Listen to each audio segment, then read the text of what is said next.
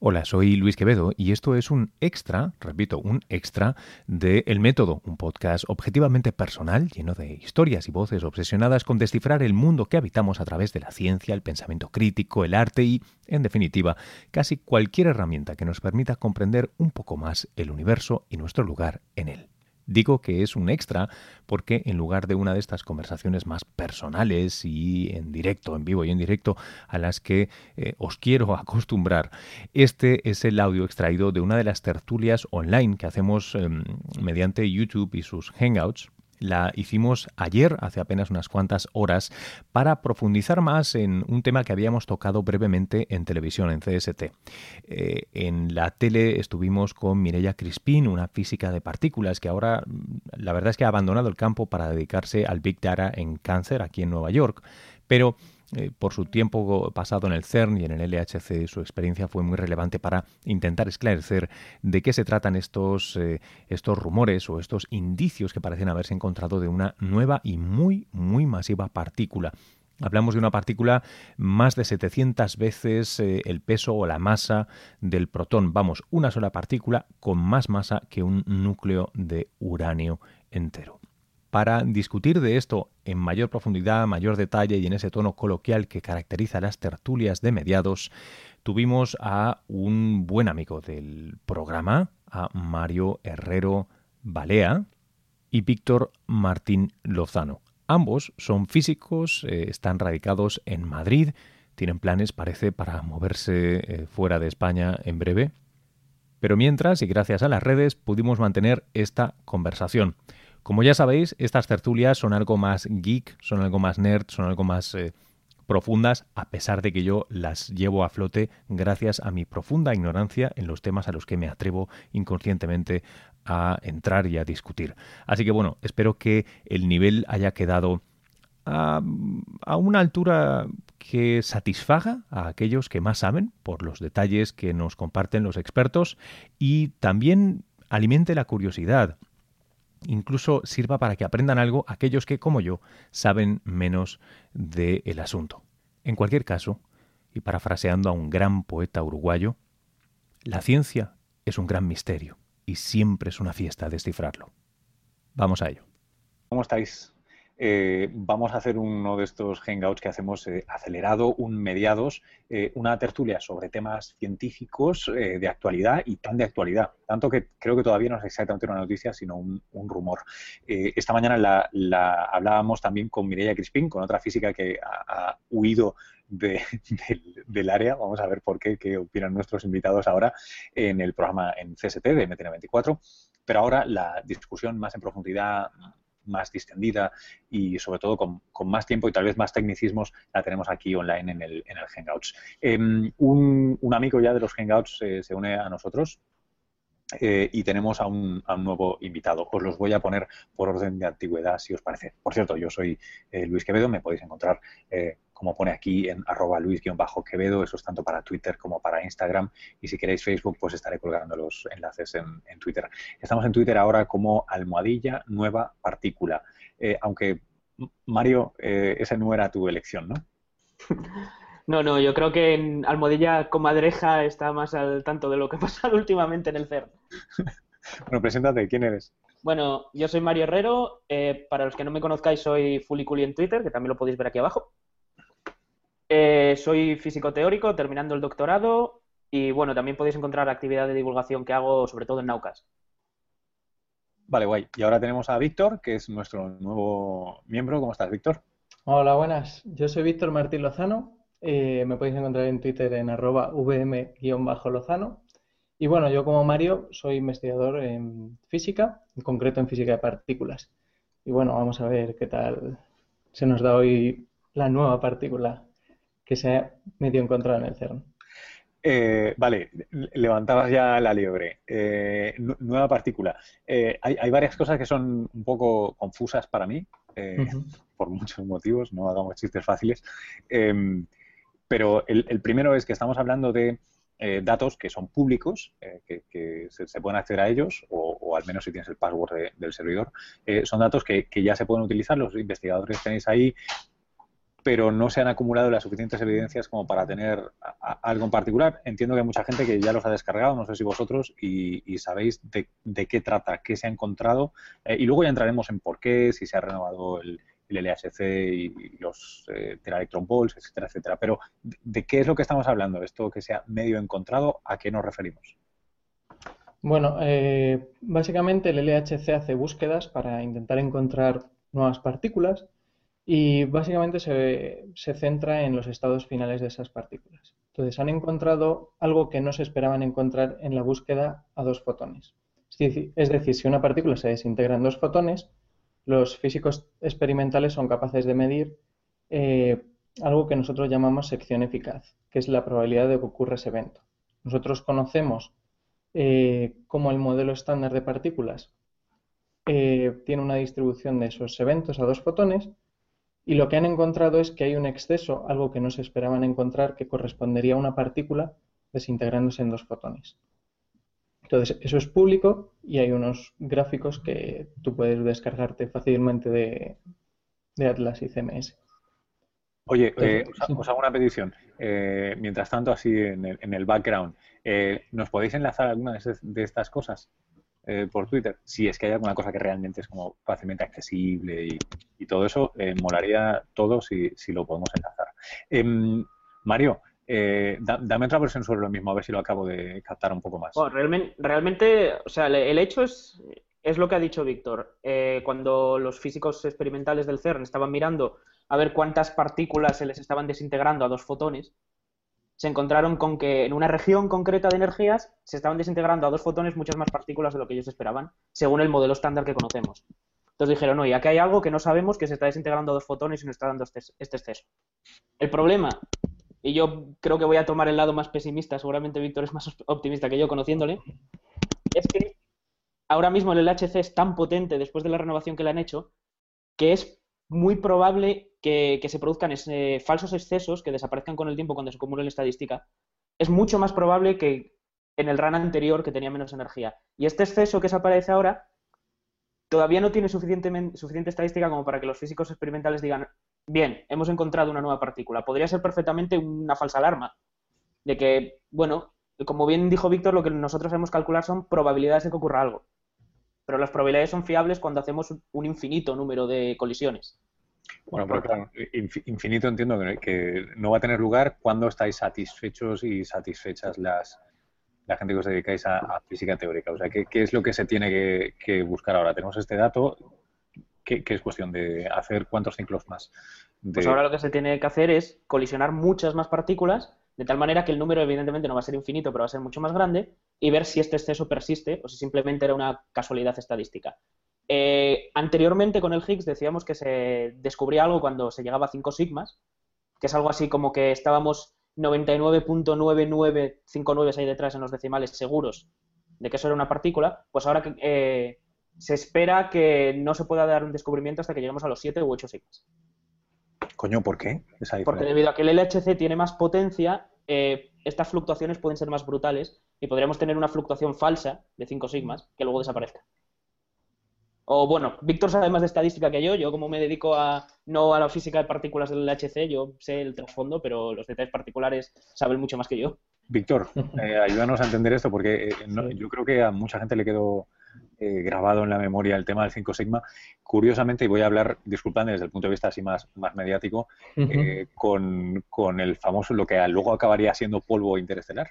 Eh, la famosa primera detección de, ondas gravitacionales que no fue.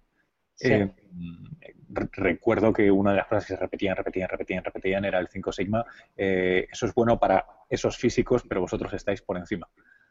A ver, bueno, yo para mí el descubrimiento está en 5 sigma porque es la tienes una probabilidad, o sea, tienes una confianza estadística bastante grande, pero obviamente se tiene que mantener en el tiempo y obviamente cuando vas cogiendo más estadística, más datos, al final vas consiguiendo asegurar que esa señal está ahí. Entonces, yo creo que lo que, lo que es más crucial ahora es esperar a las conferencias que va a haber en julio, en agosto, que van a enseñar todos los datos que se están recopilando ahora. Entonces, esas conferencias lo que nos van a mostrar es si los datos siguen apuntando a que hay una partícula y por lo tanto esa significancia estadística va subiendo, o sea, el hecho de que sigamos encontrándonos esa partícula, si existe, o por el contrario, vaya bajando. Cuando se estaba buscando el Higgs, eh, aparecían diferentes picos como, como este que tenemos ahora, que podían parecer el Higgs, pero desaparecieron. Y solo quedó al final el que, el que conocemos ahora como el Higgs. Entonces puede pasar lo mismo en este caso o no, o descubrir una nueva partícula. Em, eso en cuanto a la fortaleza estadística de, esta señal. Pero en cuanto a las características de esta señal, ¿dónde la coloca en el mapa? ¿Qué, qué tipo de partícula o todavía no hay suficientes detecciones para empezar a especular sobre todo esto? Pues la coloca en una partícula que es algo así como cinco veces más pesada que el Higgs, más o menos. Sería, bueno, el Higgs eran unos 126 gigaelectronvoltios, que es la unidad que usamos nosotros para la masa, porque nos gusta, y estas son unos 750. Un poquito más de... Son más, más de seis veces, ¿no? Son casi ocho. bueno. Eh, el tema... Este, eh, ¿Encajan en, en, alguno de los modelos que ahora mismo manejáis? Ese es el problema, que realmente yo creo que si antes de que se descubriese hubieses hecho una apuesta a todos los físicos teóricos, nadie te hubiese dicho que se iba a descubrir algo ahí. Bueno, no se esperaba realmente, esperábamos ya cosas por encima del tera, es decir, de 1000 gigaelectronvoltios, no en 750. Y bueno, claro, el boom en la comunidad ha sido bastante bestial. Ahora, como pasa con todo esto, todo el mundo pues dice a posteriori que su modelo puede tener partículas ahí. pero bueno, sí es verdad que es un poquito difícil de acomodar precisamente porque se desintegra fotones, que es algo que una cosa un poquito rara que no nos esperamos muy bien. Exacto. Por, de hecho, ¿por, qué es raro? Porque los fotones. Bueno, perdón. no, sigue tú, sigue, sigue, tú. Vale, en teoría lo, las partículas, sobre todo lo que se habría encontrado que sería una partícula escalar de spin 0 o de spin 2, se desintegra mayoritariamente a fotones cuando tiene una masa baja. O sea, cuando tiene una masa más pequeña incluso que la del Higgs, que son 125 gigaelectronvoltios. Bueno, para que os hagáis una idea, un gigaelectronvoltio es lo que pesa un protón. Así que esto sería, la nueva partícula sería como 700 veces más pesado que un protón. Entonces... Sería más pesado un núcleo de uranio, machado bastante más. ¿Cuál es decir? Entonces no se esperaba eh, que una partícula tan pesada se desintegrase en fotones. Es algo que sorprende mucho. Y de hecho es bastante sorprendente, pero mm, para supersimetría, por ejemplo, que es un modelo bastante consolidado que la comunidad científica, bueno, la física teórica le gustaría que la naturaleza fuese así, eh, le resulta muy, muy difícil acomodar esta partícula. O sea, te tienes que ir a otro tipo de teorías, otro tipo de modelos, para poder explicar este, esta nueva partícula. Ese, yo también me, gustaría añadir a lo de Víctor, que es que además los fotones es el canal que mejor vemos. Eh, porque, bueno, la, la, radiación electromagnética es lo que mejor observamos, porque la llevamos observando ya más de 100 años y nuestras técnicas yo creo que están mejor adaptadas y también es más fácil. Y bueno, yo no me jugaría la no pondría la mano en el fuego, pero yo he oído comentarios de físicos que es que era raro que esto apareciese y que no hubiese una sola pista de ello en, el anterior run del LHC. Al menos una señal tonta que pudieses decir, huele a que podría haber algo aquí. Porque el, cambio que se le ha dado al, LHC de estos, creo recordar, de 8 a 13, ¿verdad? Eh, Electron Bolts. Eh, ¿qué consecuencias puede tener? Ya sé que es una pregunta muy técnica y os pido una respuesta no técnica, ¿no? Pero ¿qué, cambios fundamentales hay aquí? O sea, por ejemplo, esta señal que tenemos ahora, tú decías, podía haber habido alguna pista en la fase anterior. Eh, y, por qué ahora se encontraría? la mayor diferencia es que cuanta más energía, el LHC tiene lo que nosotros llamamos más luminosidad. Al fin y al cabo, el LHC lo que hace es chocar haces de partículas y es como una bombilla. Ahora brilla más y hace muchísimas más colisiones por segundo, entran más partículas allí y acumula estadística de colisiones mucho más rápido. De hecho, la cifra creo que es que alrededor de seis meses de funcionamiento con la nueva energía ya esperaban acumular tanta estadística como en el RAM pasado entero, que fueron creo que dos o tres años. Sí, bueno, y además con más energía, al final lo que eres capaz de alcanzar son masas de partículas mucho más grandes. Entonces, más eh, partículas que en el RAM 1 del LHC no se podían llegar porque los protones iban a 8 teraelectronvoltios, ahora sí que sería mucho más fácil llegar a ellas. Al final, cuanta más energía tengas, más eh, masa puedes producir. Oye, em, vamos, a, vamos a especular un momento. Vamos a decir, eh, al contrario de Mario, vamos a dejar el pesimismo de lado. Eh, esto se confirma y llegamos a 5 o a 7 sigma. ¿Dónde encaja esta partícula o qué, puede significar para los teóricos? O no, no, digamos, ya no quiero entrar en la línea de discursos atípica de piensen ustedes que el velcro lo tienen gracias a. No me refiero a eso, pero incluso desde el punto de vista puramente teórico, a quién le da la razón, a quién se la quita o cómo hace avanzar o replantear cosas. Yo creo que es, complicado. Es complicado hacer y, me, has empezado. Es complicado hacer una apuesta, ¿eh? porque, como ya te dije, no era algo que se esperase de todos los modelos. Y, eso, bueno, de primeras, eh, seguro que los físicos de cuerdas van a dar palmas con, con las orejas, porque siempre les gusta que aparezca una nueva partícula para ver cómo la acomodan en sus teorías.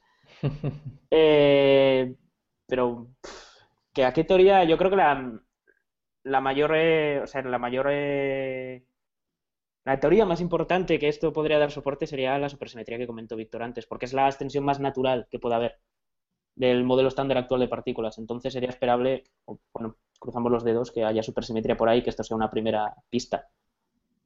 De hecho, hay, hay explicaciones en supersimetría. No sé si hay que forzar mucho el modelo para obtener esta partícula, pero... De todos modos, es mucho más... Eh, como la anchura de esta partícula, todas las partículas tienen lo que nosotros llamamos una anchura, que digamos es un poco la probabilidad de que esa partícula decaiga más o menos rápido. Entonces, la anchura de esta partícula, según el experimento Atlas, es bastante grande. Y esto indicaría hacia un poco más hacia teorías que se llaman de Lagrangiano efectivo quiral, las cuales suponen que las partículas no son fundamentales. El Higgs, por ejemplo, o esta resonancia sería una partícula compuesta, y digamos que tendrían acoplos fuertes y eso haría que la anchura de esta partícula sea grande. Estas teorías no son teorías, digamos, fundamentales. Esto lo que diría es que tenemos una teoría efectiva, nosotros somos capaces de modelizarlo, pero tendríamos una energía mucho más alta, una teoría más completa.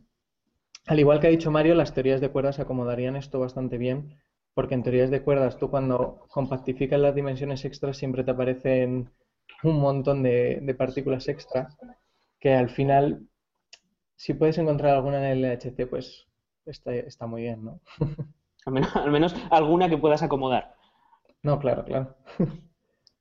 Oye, estamos ahora relativamente cerca del, límite por diseño ahora mismo de, la máquina, ¿no? Estamos a 13 y se había proyectado 14, si, no me equivoco, como máxima. ¿Eso significa que las sorpresas continuarán, pero por poco tiempo? ¿O, qué, tiene que suceder? Si las comadrejas eh, lo permiten, por supuesto, como decíamos antes. Es una, es, una muy buena pregunta. De hecho, hablamos una vez en el, cuando tuvimos el M2 Ciencia, aquel sobre el CER, si, ¿Te recuerdas de, si que para qué iba a valer la inversión del, HC dentro de pocos años y ya estábamos a tope? Y bueno, yo creo que al menos va a ser una máquina que nos permita acumular bastante estadística para ver si hay física nueva al borde de los 13 telectronvoltios, hasta ahí más o menos, o sea, hasta la potencia que estamos usando. Eh, y lo poco que descubramos, eh, bueno, pues cuantas más cuanta más estadística cojamos y cuantas más colisiones cojamos, vamos a poder afinar más los parámetros. No es todo descubrir una partícula, sino también afinar los valores, digamos, de las constantes que hay que meter en la ecuación para explicar cómo funciona esta partícula. De la masa del Higgs, a ver si es 125, 126 o es 125 y medio, por decir una cosa, afinar la medida de los parámetros. Y luego, eh, pues ahí yo creo que lo más probable que ocurra es que probablemente se actualice el LHC, se desmonte en partes, se actualice y se suba la potencia creo que a veintitantos, aprovechando casi toda la tecnología que tienen. Es, entre comillas, va a ser un nuevo acelerador, pero aprovechando muchísimo de lo que ya tienen. Pero bueno, siempre, siempre es interesante como máquina de soporte y si les da por construir este de 80 o 100 kilómetros, pues hacer lo mismo que hacen ahora en el CER con los aceleradores viejos, utilizar los inyectores. ¿Cuándo, ¿Cómo está el, ese plan? no tengo ni idea, y si te digo la verdad, yo soy bastante pesimista. No, bueno, en ese caso es bastante difícil. Quizá lo que está más cerca es un acelerador lineal que se llama ILC, por sus siglas en inglés, de el colisionador lineal internacional, que probablemente si se construye o si sigue adelante el proyecto se construya en Japón. Y básicamente eh, aquí en vez de colisionar protones se colisionarían electrones y positrones. Y lo que tendríamos aquí sería una máquina de precisión. Nosotros ya por el LHC sabemos dónde mirar, sabemos mirar al Higgs o si se descubre alguna partícula más allí, en esa masa, y entonces lo único que habría que hacer sería mirar en ese rango de energías y obtendríamos información mucho más, de manera mucho más limpia, debido a que los electrones no ensucian tanto la señal como hacen los protones. Cuéntame, explícame eso. Eh, bueno, los electrones tal y como los conocemos son partículas fundamentales. Eso significa que son ellas mismas, no se componen de nada más. En cambio, los protones están compuestos de quarks y de gluones. Es algo que está lleno de cosas. Entonces, cuando tú colisionas algo en el LHC, lo que haces es, de una manera un poco gráfica, romper los protones. Al romper los protones, aparte de crear nuevas partículas, tienes todo lo que había en el contenido del protón flotando por ahí. Entonces, eso lo que hace es ensuciar un poco la señal que tú ves. Y, quizá has, visto el Higgs en 10, eh, digamos, colisiones, pero solo te puedes quedar con una de ellas porque las demás tienen el suficiente ruido, están lo suficientemente sucias como para no fiarte del todo de ellas. Y, no colisionamos electrones en el LHC porque su diámetro es mucho más pequeño y sería menos eficiente el proceso o por qué? Porque Básicamente porque al hacer circular a los electrones en el mismo círculo que, el LHC, a esas energías eh, saldría muy costoso porque la energía que se pierde por radiación es mucho mayor. En LEP, que era el antiguo acelerador que utilizaba el mismo anillo, se podía porque las energías eran muchísimo más bajas. O sea, estábamos hablando de 90 gigaelectronvoltios comparado con 13 teraelectronvoltios que tenemos ahora. O sea, son tres órdenes, cuatro órdenes de magnitud más. Por eso, por eso no hay sincrotrones de protón, ¿no? Por eso se usan electrones. Tan grandes. Pregunto, ¿eh? No, no, era un statement, no. No, el problema es que, o sea, como además esto se estudia, lo, enseña, nos lo enseña en el instituto, ¿no? Toda partícula acelerada emite radiación electromagnética. El tema es que la radiación electromagnética que, emiten va, digamos, suprimida por la masa de la partícula. Entonces, cuanto más pese, menos emite. Por eso con el protón más o menos puedes arreglártelas, pero con el electrón, como tiene una masa que es eh, ¿qué? del orden de 500 veces menos que el protón, pues empiezas a tener problemas. Qué bueno. Oye, em, ¿Qué, más cosas se están cocinando? Eh, por último, nos quedan cinco minutos, pero ¿qué, más cosas se, están cocinando? Porque esto nos hemos enterado muchos que no estamos en, el, en la disciplina, yo creo que no, por casualidad, pero vamos, casi, ¿no? La, idea de todos los datos que hay por ahí, ¿qué, cosas interesantes hay o vosotros tal vez estáis investigando que os parezcan interesantes? Es completamente subjetivo sobre ello. Bueno, yo creo que, o sea, ahora el, el LHC es clave porque ahora que se ha aumentado la energía, queremos descubrir algo más allá que sea el Higgs. El Higgs está muy bien, lo hemos encontrado, pero era algo que esperábamos encontrar. Más o menos era lo que esperábamos. Sin embargo, por ciertos eh, motivos, tanto teóricos como experimentales, esperamos encontrar nueva física un poquito más allá de esas escalas a las que se mueve el Higgs, o sea, un poquito unas masas mayores. Entonces, por ejemplo, el, el hecho de que podamos encontrar una partícula como es el caso de esta nueva resonancia, sería muy bueno para nosotros porque nos daría luz a pensar un poco, a replantearnos qué modelos están, están bien situados o qué modelos pueden ser importantes para construir eh, una física que nos explique cómo, funciona el universo. También nos estamos interesados, por ejemplo, en, materia oscura. sabemos que existe una partícula que está en el universo y que no tiene carga eléctrica. Y bueno, en el LHC, por ejemplo, hay búsquedas para, intentar encontrar la materia oscura y se ponen eh, una serie de límites a, la masa de esa partícula que son bastante complementarios a los que se encuentra en otros experimentos. Entonces, el LHC, a pesar de que no se inventó para, descubrir materia oscura directamente, está ayudando bastante eh, a la hora de la detección de la materia oscura. Interesante. El, no sé si va a ser esta semana o la que viene precisamente en el podcast. Em, eh, tengo una conversación con un físico que, también es español, esto parece un club de españoles, pero no, siempre. Esta, esta semana teníamos una química mexicana, em, que, precisamente eh, trabaja bajo la, asunción de que la materia oscura no hallada eh, son cierta clase de agujeros negros de hasta 50 masas. Bueno, no sé si, sabéis el, rollo este de que la señal de las ondas gravitacionales que encontraron estaba por encima, estaba sobredimensionada por lo que se esperaba. No sé si pedirte, no sé pedirte nombre. ¿Por qué lo conoces? Por, por, así me suena el nombre. ah, eh, ahora, ahora os lo paso. Es, eh, no sé el apellido, eso es que es Julián. Eh, lo conocí, está en, Johns Hopkins. Vale, estadounidense. Ah. Probablemente Víctor sepa más, sí. Sí, bueno, yo creo que para mí la materia oscura son partículas, no, son agujeros negros, pero bueno, eso podríamos discutirlo, ¿no? Al final, cada uno puede tener su, su, opinión, ¿no? Pero la naturaleza es la que la que hablará, ¿no? Ah, yo creo que este, yo creo que este juego de, pues igual es que los agujeros negros son así, asata, no sé qué, son juegos muy ad hoc, porque tienes que partir de, suponer muchas cosas que no están claras.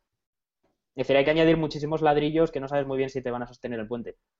Ah, no, no, completamente. ¿eh? Eso pasó, yo me acuerdo el año pasado con, con eh, no sé si recordáis, el Alzheimer, eh, un paper que salió de la, no sé si fue de la Complu o de la Autónoma de Madrid, con 14 cadáveres si el Alzheimer era causado por hongos, porque habían encontrado hongos de diferentes tipos en, hasta 14 cerebros, y, hay una, o sea, hay toda una teoría que encaja muy bien, ¿no? Si se cumple A, B, C, D, T, entonces, sí, son estas, lo, que llaman aquí los gringos lo del just so stories, ¿no? El, encaja muy bien, dado que... sí, en eh, nuestro, en nuestro campo hay mucho de eso, porque al fin y al cabo es un campo muy especulativo, entonces es Leí el otro día un comentario, no sé de quién era, lo vi en Twitter, eh, de algún, es que es de alguien famoso, pero no me acuerdo de quién, de que deformando los datos se puede sacar cualquier respuesta que quieras. Y nuestro área es muy real. bueno, a ver, lo que hay que ser es un poco consciente de lo que estás haciendo. Si tu modelo fitea los datos no significa que tu modelo sea correcto, significa que tu modelo pueda acomodar algo que estás viendo en la naturaleza. Entonces, ahí cada uno pues tiene que tener la moral, ¿no? De, saber lo que, lo que va a decir y sobre todo cómo lo dicen. Eso ya es responsabilidad de cada uno. Bueno, chicos, yo eh, os, agradezco un montón que, hayáis pasado este, este rato conmigo y con nosotros. Espero con toda la gente que lo, que lo esté viendo y que lo vaya a ver luego en, YouTube así por lo menos estamos eh, avisados de lo que es y de lo que no es esto que está apareciendo ahora por las, por las noticias. Em, sí que os pido que conforme la cosa vaya avanzando, si os parece, repetimos y cuando haya el, saco de las sigmas vaya engordando o, aparezcan cosas nuevas, pues repitamos y hagamos otra actualización, si os parece. Sí, sí, claro. Sí, sí, claro. perfecto. Encantado. Hasta aquí este extra de El Método. Yo soy Luis Quevedo y este es un podcast objetivamente personal, lleno de historias y voces obsesionadas con descifrar el mundo que habitamos a través de la ciencia, el pensamiento crítico, el arte y, en definitiva, casi cualquier herramienta que nos permita comprender un poco más sobre el universo y nuestro lugar en él. Gracias a los invitados, a los amigos, a los contertulios, Mario y Víctor, Seguidlos en Twitter si no lo hacéis ya, sus enlaces como siempre en las notas del programa. Recordaos que esto es un extra, lo que significa que el fin de semana habrá una edición regular de las normales del el podcast. Nos vemos en las redes, espero, como siempre. Sabes que si no estás dado de alta y te apetece, tengo un boletín, un breve correo semanal con un resumen de novedades, noticias interesantes, lecturas recomendadas y un largo etcétera de cosas, pero breve, ahí la paradoja, en tinyletter.com barra Luis Quevedo, está también en las notas. Y por último, me tienes en Twitter e Instagram como arroba Luis-Quevedo y en Facebook como LuisQVD. Nos vemos este fin de semana. Un abrazo.